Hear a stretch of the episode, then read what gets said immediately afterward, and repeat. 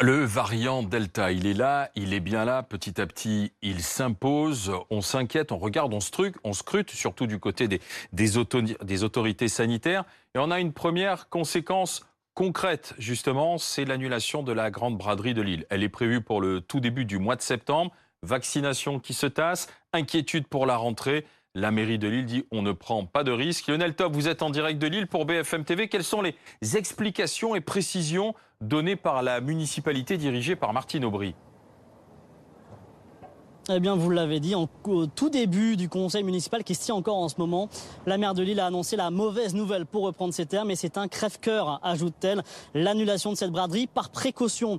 Euh, il y a eu beaucoup de, réunions depuis plusieurs semaines entre la ville de Lille et la préfecture euh, des, euh, des Hauts-de-France et c'est une décision conjointe par précaution parce que vous l'avez dit, la vaccination, et c'est le premier argument, la vaccination n'a pas atteint un niveau suffisant. Ce sont les termes de Martine Aubry. On le sait, on en parle beaucoup sur notre antenne et c'est vrai aussi euh, euh, dans la métropole lilloise, la vaccination et surtout les premières injections sont en train de, dégringoler. Puis l'autre argument, c'est l'arrivée des nouveaux variants qui entraînent beaucoup d'incertitudes. Voilà les, deux explications qui mènent à cette décision qui évidemment est un crève-cœur pour Martine Aubry mais aussi pour l'ensemble euh, des, Lillois.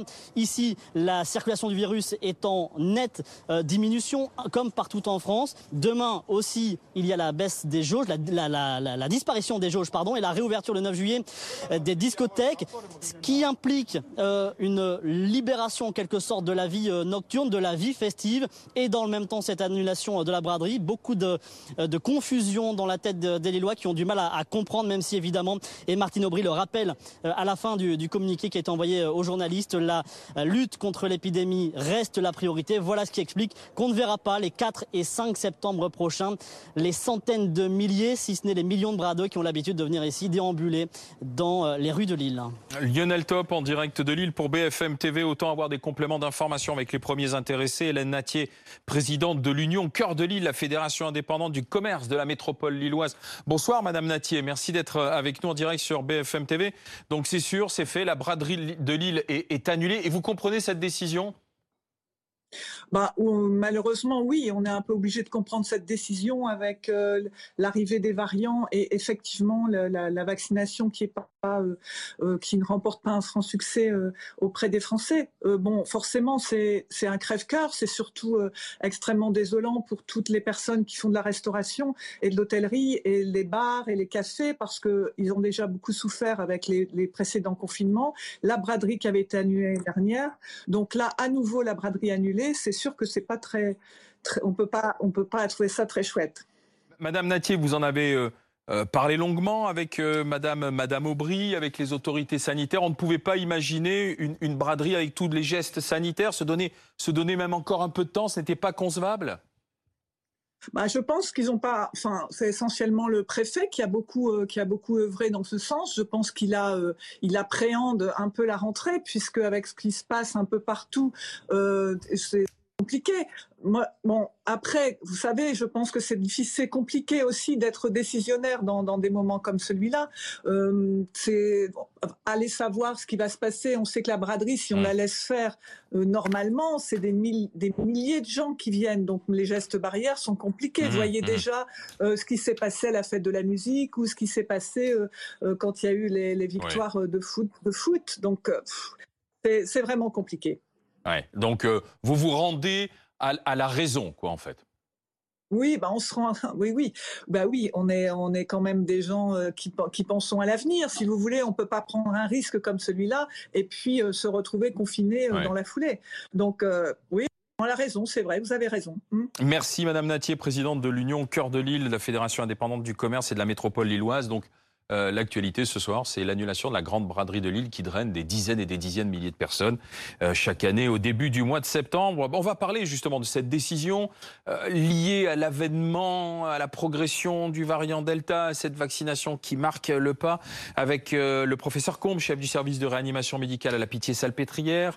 nous sommes avec Margot de Frouville, chef du service santé de BFM TV, et puis Benjamin Duhamel, journaliste politique. professeur Combe, bonsoir vous comprenez cette décision? Vous pensez elle est logique, c'est la bonne?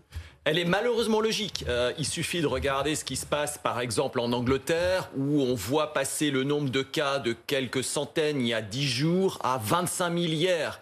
L'Angleterre, ils sont en avance de 6 semaines, 8 semaines par rapport à nous. Euh, donc clairement, au mois d'août, on va avoir une explosion de cas euh, de variants euh, Delta en France. C'est la logique épidémiologique. On ne peut pas y échapper. Et les Anglais sont beaucoup plus vaccinés que nous. La moitié de la population anglaise a reçu deux doses de vaccin. En France, on n'en est qu'à un tiers. Il y a un effort énorme à faire de conviction de la mmh. population. Il faut se faire vacciner. C'est le seul moyen de retrouver une vie normale. c'est un problème de civisme maintenant.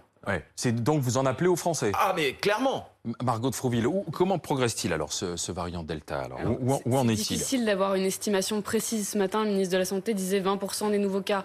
En réalité, quand on regarde sur Santé publique France, on voit que c'est 19,4% euh, des tests criblés avec une mutation euh, que l'on retrouve, la L452R, que l'on retrouve dans ce variant Delta. Mais comme on ne séquence pas tout, on ne peut pas dire avec précision il y a 30% de variants Delta euh, sur le sol français. Euh, pour rebondir sur ce que disait le professeur Combe, en Grande-Bretagne, ils ont peut-être deux mois d'avance en termes de vaccination sur nous. Et il y a en AstraZeneca, hein et ça, c'est vous avez raison de le, notifier, c'est vraiment une différence majeure parce qu'on sait que l'efficacité est euh, meilleure avec le vaccin Pfizer qui est euh, majoritairement utilisé euh, chez nous en France. Mais il y a quelque chose d'intéressant à remarquer, c'est que si on regarde la courbe des nouveaux cas au Royaume-Uni, elle explose. On est à plus de 73% en une semaine. On est à 18 000 cas détectés chaque jour en moyenne. En revanche, la courbe des hospitalisations, elle, ne suit pas cette dynamique puisqu'on est sur une augmentation d'un peu plus de 10% en une semaine. Mmh. Et on est euh, selon les dernières données communiquées la semaine dernière par les autorités, autour de 220 nouvelles admissions chaque jour à l'hôpital. Donc un niveau euh, qui reste absorbable par le système de santé parce que je vous l'ai dit, deux mois d'avance en termes de vaccination. Quand on regarde au niveau des adultes, on est à 84% des adultes britanniques qui ont reçu au moins une dose, là où on est à euh, un peu plus de 60% en France, et 62% des adultes britanniques qui ont reçu les deux doses. Là encore, c'est 20 points de plus qu'en France. Professeur Combe, parce que c'est important ce que vient de dire Margot de Frouville, effectivement, le, bout de la chaîne et toutes les mesures de restriction qui sont prises, c'est pour éviter euh, qu'on aille à l'hôpital. Protéger les plus fragiles pour qu'ils n'aillent pas à l'hôpital et qu'on n'embolise pas les services hospitaliers. Vous venez de dire, cet été, le vaccin, euh, le vaccin, le variant va s'imposer malgré la vaccination. Mais ça veut dire que l'hôpital va se retrouver embolisé cet été ou à la rentrée, les services de réa? En France, on n'a pas la même couverture vaccinale qu'en Angleterre. On a la chance d'avoir un très bon vaccin qui est accessible maintenant extrêmement facilement, mais on n'a pas la même couverture vaccinale que euh, qu'en Angleterre. Donc on aura plus de cas. Euh, la population de plus de mais moins de monde à l'hôpital. Ah ben si, plus de monde à l'hôpital puisque ah. mathématiquement on a moins vaccinés et en particulier il y a beaucoup de populations à risque qui ne sont pas encore vaccinées. Donc on aura les Donc cet été, est-ce que ça veut dire que votre service de réanimation de la Pitié-Salpêtrière risque de, de souffrir et d'être saturé? Je ne sais pas si ça sera cet été ou si ça sera au 15 septembre. C'est vrai que l'été, le virus probablement a tendance à moins circuler, surtout parce qu'on est beaucoup dehors en fait. Mais, Mais on lève les restrictions demain. Hein. On, lève les restrictions, donc on aura forcément une réascension des cas, comme ce qui s'est passé au Portugal, comme ce qu'on est en train de voir en ce moment en Angleterre. C'est impossible, malheureusement, de faire autrement avec ce type de virus. Alors, euh, justement, parlons-en euh, avec vous, Benjamin Duhamel, du service politique de, BFM TV, parce que là, cette décision qui est prise, mhm. C'est une décision de la mairie de Lille, c'est une décision euh, municipale, une décision politique. Donc ça veut dire que là, j'imagine qu'en haut lieu, on va quand même se dire ah attention, regardez, regardons ce que fait la mairie de Lille, on va discuter.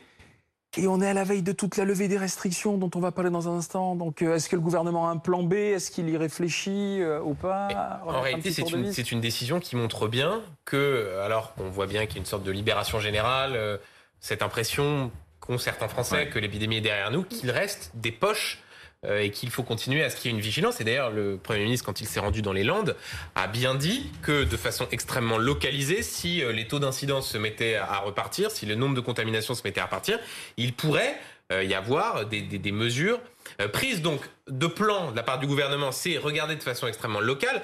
Après, il faut pas non plus être catastrophiste parce que dans les Landes, ça augmentait et ça a rebaissé un petit peu. Donc c'est bien la preuve que le fameux testé, tracé, isolé, quand on est à un nombre assez faible de contamination, on, peut, euh, on, peut y arriver. Et puis, le sujet central pour l'été et pour la suite va être de gérer ce plafond de verre de la vaccination qui commence à arriver avec une baisse de ce qu'on appelle les primo-injections, c'est-à-dire les, les, premières doses, avec des gens qui se disent, bon, bah, en réalité, maintenant qu'il y a... Euh, beaucoup moins de cas par jour, est-ce que j'ai vraiment besoin d'aller faire vacciner? Et avec dans ce cas-là, là, pour le coup, des leviers en termes de politique, Et d'ailleurs, Olivier Véran ce matin n'en a exclu ni l'un ni l'autre. Un, vaccination obligatoire pour les soignants et dans les EHPAD, parce que, comme il dit, c'est inacceptable de voir que dans les EHPAD, le virus peut de nouveau rentrer parce que des gens ne se seraient pas fait vacciner.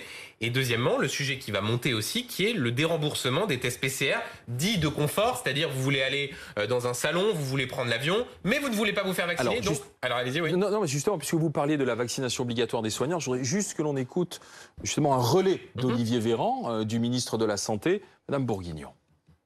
Comment comprendre cette réticence alors que ne pas se faire vacciner, c'est prendre un risque pour soi, mais aussi potentiellement pour ses proches et parfois ses patients? Nous avons transmis ce jour un courrier à tous les directeurs d'EHPAD en leur délivrant un message fort.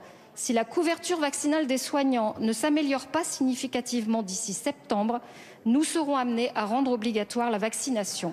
La menace majeure, c'est le Covid. C'est donc un impératif moral qui pourrait devenir prochainement un impératif tout court.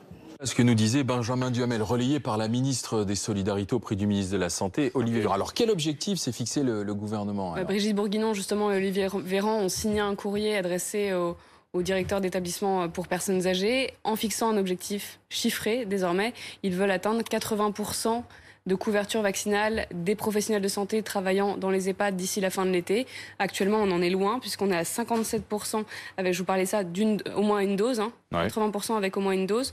Pour l'instant, on est à 57% des professionnels en EHPAD qui ont reçu cette première dose et 44% euh, seulement euh, qui sont totalement euh, protégés ça contraste avec les chiffres qu'on a par exemple en ville où les professionnels de santé libéraux par exemple euh, sont à 79% euh, vaccinés euh, une dose et 71% pour les deux doses.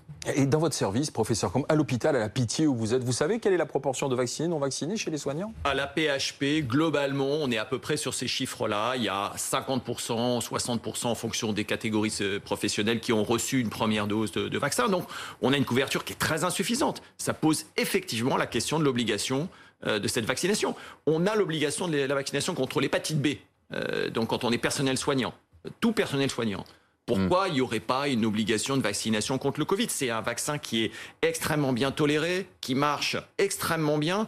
Il y a un an et demi, on n'espérait pas avoir euh, ce vaccin aussi rapidement. Il n'y a pas de raison d'avoir de réticence, bien au contraire. L'objectif, c'est 35 millions de vaccinations totales à fin août, hein, c'est ça, euh, Margot de Frouville 40 millions de, de primo-vaccinés fin août. Hein. Avec des objectifs particulièrement ciblés pour les personnes euh, avec comorbidité qui ont des maladies associées parce qu'on les sait plus fragiles et encore un noyau euh, qu'il reste à vacciner puisque deux tiers des personnes avec comorbidité ont reçu au moins une dose. or l'objectif c'est d'arriver à 80%, donc il y a encore un, un bon intermédiaire et également on sait qu'il reste quasiment 5 millions de personnes de plus de 55 ans. On est à 4,8 millions de personnes euh, à vacciner. Donc il reste encore, même si on a des très bonnes couvertures vaccinales, euh, pour les plus de 70 ans, on est déjà à 83%, il reste encore des populations euh, jugées fragiles à vacciner. mais justement, on voit la, chute, de ce qu'on appelle les primo, la, primo-injection. on hein. est autour de 180 000 primo-injections par jour désormais, contre le double il y a euh, un mois. Ça a été divisé par deux. Euh, alors, ce qui est intéressant de noter aussi, c'est que le rythme euh, en lui-même de la vaccination se poursuit. On a le même nombre d'injections sur une semaine. La semaine dernière, par exemple, c'était 4 millions d'injections. Ça devrait se poursuivre encore cette semaine. Sauf que quand on regarde dans le détail, on a quasiment les trois quarts de ces 4 millions d'injections hebdomadaires qui sont des rappels désormais de deuxième dose. C'est paradoxe. 300 000 rendez-vous, 100 000 rendez-vous par jour de première dose qui ne sont pas Oui, mais euh, c'est tout le paradoxe, parce que les, ceux qui ne veulent pas se faire vacciner, regardez, les soignants, finalement, ils n'ont pas envie de le faire pour beaucoup, donc pourquoi moi je le ferais? Et puis en plus, regardez, je suis vacciné, mais ça ne m'empêche pas d'attraper le, variant Delta et même d'être porteur du variant Delta, professeur Combe. Alors ça, c'est pas vrai. Hein. La vaccination protège, et protège contre la transmission. On transmet 20 à 30 fois moins le virus une fois qu'on est vacciné. Ça, il y a des données qui prouvent ça de manière certaine. Donc pour cette raison-là aussi, il faut, il faut se faire vacciner. Et c'est pour cette raison-là probablement qu'il faut vacciner aussi euh, les adolescents. Euh, et les jeunes adultes, à partir de 10-12 ans jusqu'à 30-35 ans, il faut atteindre une couverture vaccinale de probablement 60 à 80% de la population pour éteindre euh, la transmission de ce virus. On a la chance unique de pouvoir y arriver dans les six mois qui viennent avec une couverture vaccinale suffisante. On a les vaccins.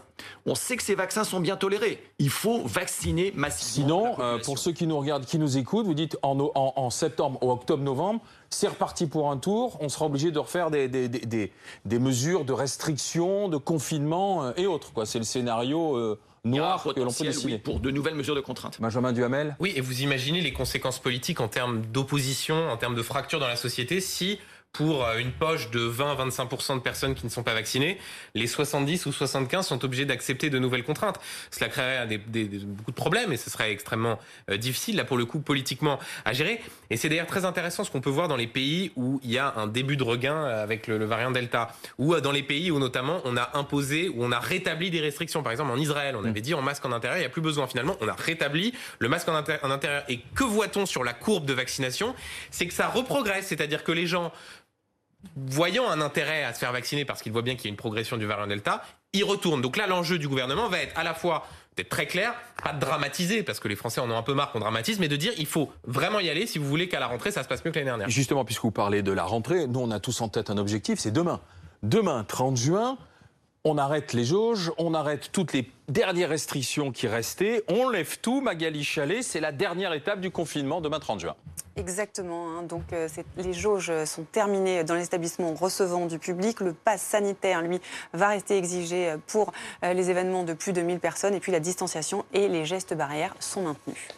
Un nouveau protocole est mis en place dans les entreprises. Exactement, les salariés pourront continuer à télétravailler hein, quelques jours par semaine, mais l'entreprise devra toujours négocier avec les représentants euh, du personnel le nombre de jours qui seront télétravaillés. Le 100% présentiel n'est donc toujours pas la règle, sauf pour les personnes vulnérables. Ensuite, concernant le port du masque, eh bien, il reste obligatoire dans l'entreprise pour circuler et dans les files d'attente, mais on peut désormais l'enlever lorsqu'on se trouve à 2 mètres de ses collègues. Et puis concernant les, les cantines d'entreprise, donc euh, cette fois, c'est la, jauge de 50% de la capacité d'accueil euh, est terminée, mais des plages horaires hein, doivent être adaptées systématiquement avec des horaires décalés pour réduire le nombre de convives présents en même temps euh, dans la cantine. Et puis pour encourager la vaccination, eh bien l'employeur aura l'obligation d'accorder à son salarié d'aller d'aller se faire vacciner sur ses heures de travail. Et les concerts et festivals debout en plein air, ils pourront reprendre dès demain, mais on garde de toutes les manières un protocole dédié. Exactement, avec une jauge de 75% en intérieur et 100% à l'extérieur. Et puis euh, le port du masque qui sera obligatoire en dessous de 1000 personnes. Et à partir de 1000 personnes, là, ce sera le pass sanitaire qui sera exigé. Le port du masque ne sera plus obligatoire dans ce cas, mais seulement recommandé. Merci Magali Chalet, professeur Combe. Demain, on lève les jauges. Euh, ça vous inquiète ou pas? Alors, en ce moment, le virus en France circule à un taux extrêmement faible. On est tombé à un taux d'incidence qui est autour de 20 euh, cas pour 100 000. C'est très très faible. Euh, donc ces mesures-là, pour l'instant, elles posent pas de problème. Euh, il faut une surveillance drastique et si on voit malheureusement le taux remonter comme c'est le cas en Angleterre ou que ça a été le cas au Portugal récemment, il va falloir malheureusement de nouveau remettre en place des mesures de, confinement. Enfin, pas de confinement, mais au moins de contrôle. Merci, messieurs, dames, de nous avoir aidé à mieux comprendre tout l'enjeu, l'importance de la vaccination autour de ce variant Delta qui est là et bien là aujourd'hui.